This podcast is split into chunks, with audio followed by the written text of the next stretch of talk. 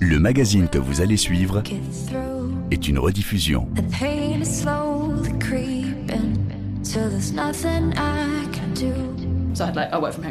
Hier, j'ai télétravaillé. Je prends des antalgiques et un traitement hormonal et ça fonctionne. Mais il y a des jours où la douleur est plus forte, où j'ai plus de mal que d'habitude.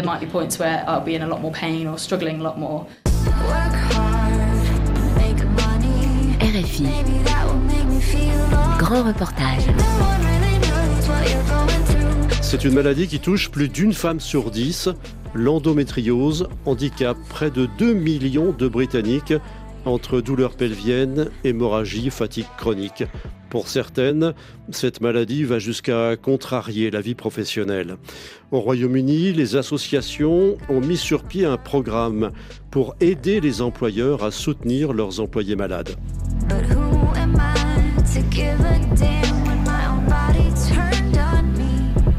Endométriose, concilier travail et maladie, c'est un grand reportage d'Emeline Vin. Sur son téléphone, confortablement installé dans un café de la vieille ville de Cardiff, Julia Allen fait défiler les photos de son chien. Maquillage discret, immense sourire aux lèvres, Julia fait alterner les images du staffinoir avec les clichés de ses derniers voyages. Franck ne remplace pas les enfants que Julia n'a pas pu avoir, mais il s'en approche autant que possible. L'infertilité, c'est l'un des symptômes de l'endométriose dont Julia, 49 ans, souffre probablement depuis l'adolescence. C'était horrible, mais c'était une fois par mois. Quatre jours avant mes règles, la douleur était absolument atroce. Une fois que mes règles arrivaient, la migraine s'arrêtait, mais je saignais énormément. Une fois que j'ai commencé le cycle de fécondation in vitro, c'était hebdomadaire. Ça arrivait n'importe quand. Je me sentais bien et tout d'un coup, j'étais en miettes tellement la douleur était forte. C'est comme si on vous versait de l'acide dans les entrailles. Je ne peux pas décrire à quel point c'est affreux. Je souffrais aussi d'affreuses douleurs dans l'épaule droite, à tel point que je ne pouvais pas hausser les épaules. Si quelqu'un me faisait peur et que je sursautais, ça me faisait affreusement mal. Ça contrôlait tout. Promener le chien, me laver les cheveux. Même le fait d'être assise devant mon ordinateur me faisait mal. Toutes ces douleurs, c'est à cause de l'endométriose, la croissance de tissus similaires à l'endomètre qui recouvre les parois de l'utérus partout dans le corps. Julia se découvre atteinte de cette maladie à 44 ans. Quand j'ai eu ma première chirurgie en 2018, ils ont découvert que j'avais une endométriose de stade 4 avec des infiltrations profondes. J'en avais sur mon poumon, sur mon estomac, ma vessie, mes intestins, mes reins, mon rectum et mon diaphragme. C'est le diaphragme qui me causait une douleur projetée dans l'épaule. Pour moi, c'est comme de la mauvaise herbe qui pousse sur mes organes. Lors de ma dernière chirurgie, alors que j'ai eu une hystérectomie, mon intestin était coupé en deux par une lésion qui d'ailleurs coupait la veine qui alimente l'intestin. J'ai failli perdre mon intestin. En plus des douleurs quotidiennes pour certaines femmes, s'ajoute donc l'infertilité, un risque accru de dépression, une fatigue chronique, des règles abondantes et des problèmes digestifs. Um, On estime qu'une femme sur dix est atteinte d'endométriose. Emma Cox nous reçoit dans les locaux flambant neufs d'Endométriosis UK, la principale association de patientes sur le campus d'un hôpital londonien. Les symptômes sont différents pour chaque personne, donc le diagnostic est parfois compliqué. On ne sait pas encore la repérer dans le sang ou la salive. On espère que cela sera possible un jour. Mais le diagnostic prend du temps, donc on dit en général que cela concerne environ une femme sur dix. Maladie complexe, l'endométriose ne se guérit pas. Il n'existe pas de traitement universel. Certaines femmes verront leurs symptômes allégés par une contraception hormonale ou par une chirurgie dite d'excision, c'est-à-dire le curtage des lésions. Pour d'autres, même l'hystérectomie, l'ablation de l'utérus ne suffit pas. Et comme chez Julia, l'endométriose peut revenir, opération après opération. La galloise a commencé à travailler très tôt, à 17 ans, comme secrétaire, et aussi loin qu'elle se souvienne, sa vie professionnelle a dû s'adapter à sa maladie, même si elle n'avait pas encore de nom. Le pire, ça a été d'être chronométré aux toilettes. Vous imaginez comme c'est gênant d'être convoqué dans le bureau du patron et qu'on vous dise Mercredi, tu as passé 11 minutes aux toilettes. Est-ce que tu peux expliquer Qu'est-ce que vous êtes censé faire quand vos règles sont si abondantes que vous devez vous laver dans la journée, voire changer de vêtements Être surveillé en plus à chaque fois que vous allez aux toilettes, ça rajoute de la pression. J'ai répondu que j'avais une indigestion. Je ne l'ai pas dit à l'époque. C'est marrant, j'ai été renvoyée à la fin de ma période d'essai. Elle s'interrompt, sort de son sac à main une plaquette d'antidouleur qu'elle avale avec une gorgée de café au lait L'essentiel de sa carrière, Julia l'a passé dans une entreprise de construction jusqu'à très récemment, tailleur et chaussures de ville obligatoires. Tous mes collègues étaient des hommes. Je me souviens d'avoir senti un jour que ma serviette périodique avait débordé et que je devais me lever de mon bureau. J'en avais partout sur mon pantalon, sur ma chaise. J'étais mortifiée. Tous les jours, j'allais au travail avec des vêtements de rechange, des sous-vêtements, des pantalons. La taille de mon sac à main était ridicule. Antidouleur, habits, plein de protections hygiéniques. Et je ne pouvais pas me mettre en maladie. Les hommes ne prenaient pas d'arrêt maladie. Ils venaient quand même. Donc, on attendait la même chose de moi. Julia raconte aussi les messes basses et l'incompréhension de ses collègues féminines. Cette phrase que toutes les femmes atteintes d'endométriose ont entendue, moi aussi j'ai mes règles, pas la peine d'en faire tout un plat. Mais ce qui pourrait être une succession d'anecdotes a eu un impact beaucoup plus profond, beaucoup plus durable sur la quinquagénaire qui, malgré la maladie, a réussi à se reconvertir dans les ressources humaines. Je crois vraiment que cela a affecté ma vie professionnelle. J'ai raté tellement de choses au cours de réunions, des choses que j'avais besoin de noter, tout simplement parce que j'essayais de gérer la douleur. Je me souviens m'être sentie bête, pas intelligente. Mais en y repensant, je n'étais pas bête, j'avais simplement beaucoup de choses à gérer. J'y repense et je me dis, Julia, tu t'en es bien sortie. J'ai un bon métier maintenant et je suis reconnue dans ce que je fais. Mais je suis arrivée là où je voulais aller à 48 ans. Je pense vraiment que sans l'endométriose, j'y serais parvenue 15 ans plus tôt. Cela aurait changé tellement de choses. Ma qualité de vie, ma situation financière. J'ai dû réhypothéquer ma maison. Tout cela, ça ne serait pas arrivé. Le cas de Julia n'est pas isolé. Emma Cox, la présidente d'Endometriosis UK, dénonce régulièrement l'impact que peut avoir la maladie sur les carrières professionnelles. Ce que les femmes qui travaillent nous disent, c'est qu'elles ont souvent peur d'en parler à leur employeur. Or, certains jours dans le mois, elles savent qu'elles auront du mal à être aussi productives que d'habitude, à se rendre physiquement au travail, qu'elles seraient mieux à télétravailler. Si elles ont un emploi qui implique d'être debout toute la journée, ou bien si vous devez aller aux toilettes urgemment, cela peut vite être compliqué. Discrète lunette rectangulaire sur le nez, elle-même a commencé sa carrière dans les ressources humaines il y a 25 ans. Elle elle considère qu'il s'agit en partie d'une question de génération et de formation. Les managers formés à la vieille école, comme moi, ont appris qu'une personne malade tous les mois ou tous les deux mois était tir au flanc.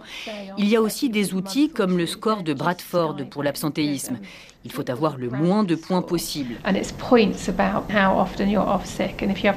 Or, ce score donne plus de points aux employés absents une fois par mois qu'à ceux qui prennent la même durée en arrêt maladie, mais en une seule fois.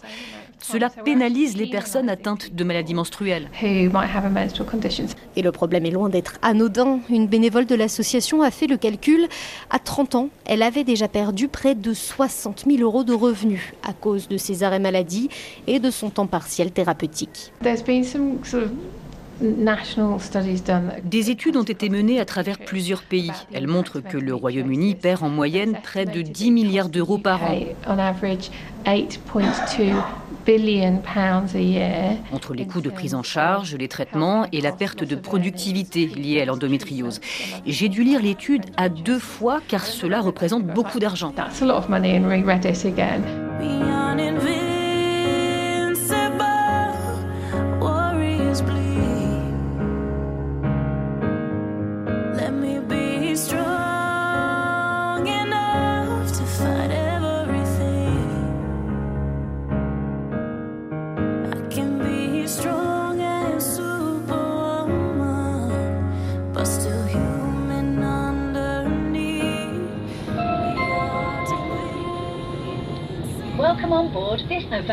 À 200 km de là, à Coventry, Sophie souffre elle aussi d'endométriose. Elle a été diagnostiquée il y a quelques années, à 28 ans. Gestionnaire de réseau pour le fournisseur d'eau Severn Trent, elle revient sur site ce jour-là, calepin sur le bras et badge autour du cou. Hier, j'ai télétravaillé. Je prends des antalgiques et un traitement hormonal et ça fonctionne. Mais il y a des jours où la douleur est plus forte, où j'ai plus de mal que d'habitude. Du point de vue de mon service, je peux prendre chaque jour comme il vient et on s'organise. Si j'ai besoin de télétravailler, je télétravaille. L'employeur de la jeune femme fait partie du réseau d'entreprise endométriosis friendly, adaptée à l'endométriose. Sophie est devenue la porte-parole endométriose de Severn Trent. Je continue de faire mon travail. Pouvoir assister à une réunion de mon lit avec une bouillotte, ça change la vie. Au début, je prenais des antalgiques assez forts qui avaient de merveilleux effets secondaires et j'étais dans le gaz. J'avais besoin de segmenter mes journées, d'être raisonnable avec mes heures de travail. La flexibilité, c'est vraiment le gros avantage. Et puis aussi, vous êtes déjà stressé parce que vous allez mal. Si en plus votre travail vous met la pression, le fait qu'ils me disent c'est pas grave, c'était super. J'ai des amis qui me disent je ne sais pas comment tu fais pour travailler, je serais virée si je ne pouvais pas être là de 9h à 17h tous les jours. Pas moi. Les bureaux de Severn Trent, tout juste rénovés, donnent l'image d'une entreprise moderne. Cloisons en verre, coins détente avec des coussins et des canapés colorés. Sunil Purba appartient à l'équipe de ressources humaines qui supervise la mise en place des aménagements. On n'a pas décidé, vous, vous allez avoir 10 jours d'arrêt maladie en plus. Nous avions déjà une bonne politique. Les employés peuvent prendre deux heures s'ils ont un rendez-vous médical et nous payons à 100% 12 mois d'arrêt maladie. Nous n'encourageons pas forcément les salariés à utiliser ces avantages, mais nous les faisons connaître pour qu'ils puissent les utiliser quand ils en ont besoin. Et puis, nos responsables des ressources humaines sont formés pour comprendre ce qu'est l'endométriose, les demandes qu'ils peuvent recevoir de la part des salariés et comment nous pouvons mieux les aider. Il fait une pause, boit une gorgée d'eau aromatisée à la pêche. Ce sont les employés comme Sophie qui ont fait la demande de rejoindre le dispositif Endometriosis Friendly. Sur les aménagements, Severn Trent était déjà au rendez-vous, raconte Sophie, qui a dû faire face à un an et demi de douleurs et de consultations médicales avant de se savoir malade. Mais le programme implique aussi une dimension éducative. Nous avons lancé une campagne promotionnelle interne pour partager le guide éducatif, c'est comme ça qu'on appelle ces documents, et quelques faits marquants sur l'endométriose. Nous avons réalisé un podcast aussi pour lancer des discussions, nous avons organisé des déjeuners éducatifs. L'objectif, c'est vraiment d'encourager les employés à parler avec leurs supérieurs, à dire voilà comment je pourrais travailler mieux. C'est important d'en parler car le problème, c'est au sein du corps médical. Il faut plus de financement une meilleure compréhension. Il faut que tout le monde comprenne ce qu'est l'endométriose. Et en parler au sein de l'entreprise, ça permet de sensibiliser. Quand nous avons lancé la campagne, j'ai participé à un article en parlant de mon expérience. Et je me souviens de tous les commentaires, de tous les gens qui ont aimé. Je ne m'attendais pas à ce que ça ait un tel impact. Nous sommes une entreprise plutôt masculine et certains salariés nous ont contactés en disant Ma conjointe a de l'endométriose, je veux aider, mais je me sens impuissant. Des managers sont venus vers nous parce qu'ils avaient des collaboratrices concernées pour savoir comment s'éduquer, comment être sûr de leur fournir un soutien adéquat. Le label décerné par Endometriosis UK coûte entre 60 et 400 euros suivant la taille de l'entreprise. L'association des Macox fournit d'ailleurs des formations sur mesure et des recommandations pour les employeurs. Um, Cela dépend du type d'emploi. Tout d'abord, nous suggérons d'être ouverts et de reconnaître qu'il s'agit d'une condition qui varie dans le temps. De s'entretenir avec la personne pour voir ce qui lui convient. Si quelqu'un occupe un poste très physique, peut-être s'arranger pour la faire travailler en dehors de ces périodes de règles. Et certaines femmes nous disent qu'elles mettent de côté leurs tâches administratives et disent à leur chef Je risque d'être mal à tel moment, je ferai ça à ce moment-là. Il s'agit juste d'être un bon employeur et de traiter l'endométriose comme n'importe quelle autre maladie chronique. La présidente rappelle tout de même que l'endométriose peut se manifester en dehors des périodes de règles et n'est pas toujours prévisible. Quatre ans après son lancement, Emma Cox considère le dispositif comme un succès. Um, Nous avons plus de 90 employeurs. Cela va de la petite entreprise, il y a un coiffeur, plusieurs députés, jusqu'au grand groupe. Nous avons plusieurs forces de police, le ministère du Transport, des entreprises comme l'assureur Standard Life, toute une variété d'entreprises. Les patientes sont unanimes. Pouvoir parler de santé menstruelle au travail contribue largement au bien-être en entreprise. Julia Allen, l'ancienne secrétaire dans une entreprise de construction, a aujourd'hui retrouvé un poste de recruteuse dans une agence d'ingénierie. Il lui aura fallu 30 ans de vie active pour enfin concilier carrière et endométriose. J'ai eu quatre opérations depuis que je travaille là. Pour la deuxième, j'ai été en arrêt pendant 12 semaines, payée à 100%. En fait, ils étaient si inquiets pour moi qu'ils m'ont proposé de prendre plus longtemps. Um, Depuis la pandémie, je travaille de chez moi de manière permanente, mais je suis tout de même intégrée à l'équipe. On organise des événements. Mes collègues sont merveilleux. Quant à la loi, elle protège les femmes atteintes d'endométriose, qui se surnomment Endo Warriors. Il leur suffit de se déclarer handicapées par leur maladie pour être légalement sécurisées envers les discriminations. Toujours obligé d'aimer enfanter. Contraception qui te détruit la santé. Endométriose, enchanté. Je suis mieux payé que toi sans vouloir me vanter. Mais faudrait surtout pas que madame porte la culotte. Bien sûr, il reste encore un long travail de sensibilisation, de lever du tabou autour de l'endométriose pour généraliser l'inclusion des femmes concernées dans le monde de l'entreprise. Ce travail, il commence par accélérer le diagnostic. Au Royaume-Uni, les femmes doivent attendre en moyenne 8 ans, en partie parce que l'endométriose n'apparaît pas forcément sur les échographies, les scanners, les IRM. Sophie, la contrôleuse de réseau de Severn Trent, s'estime chanceuse avec seulement un an et demi d'errance médicale. La seule manière de diagnostiquer l'endométriose, c'est une opération, la laparoscopie. On vous ouvre pour voir si vous avez des lésions.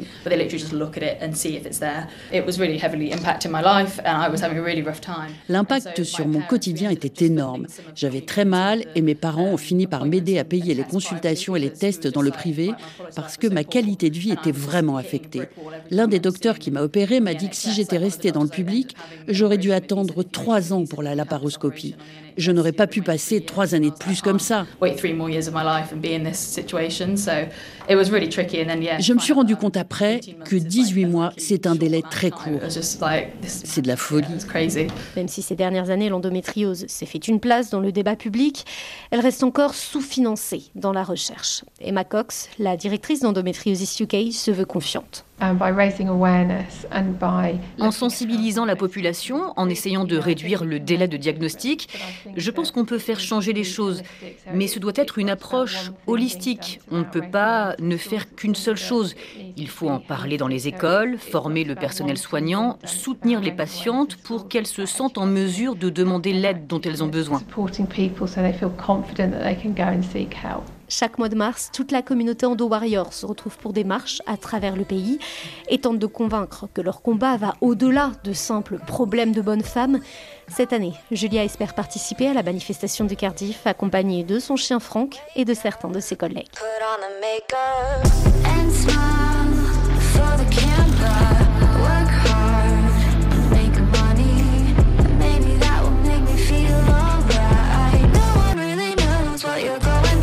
Endométriose, concilier travail et maladie, un grand reportage d'Emeline Vin, réalisation Pauline Leduc.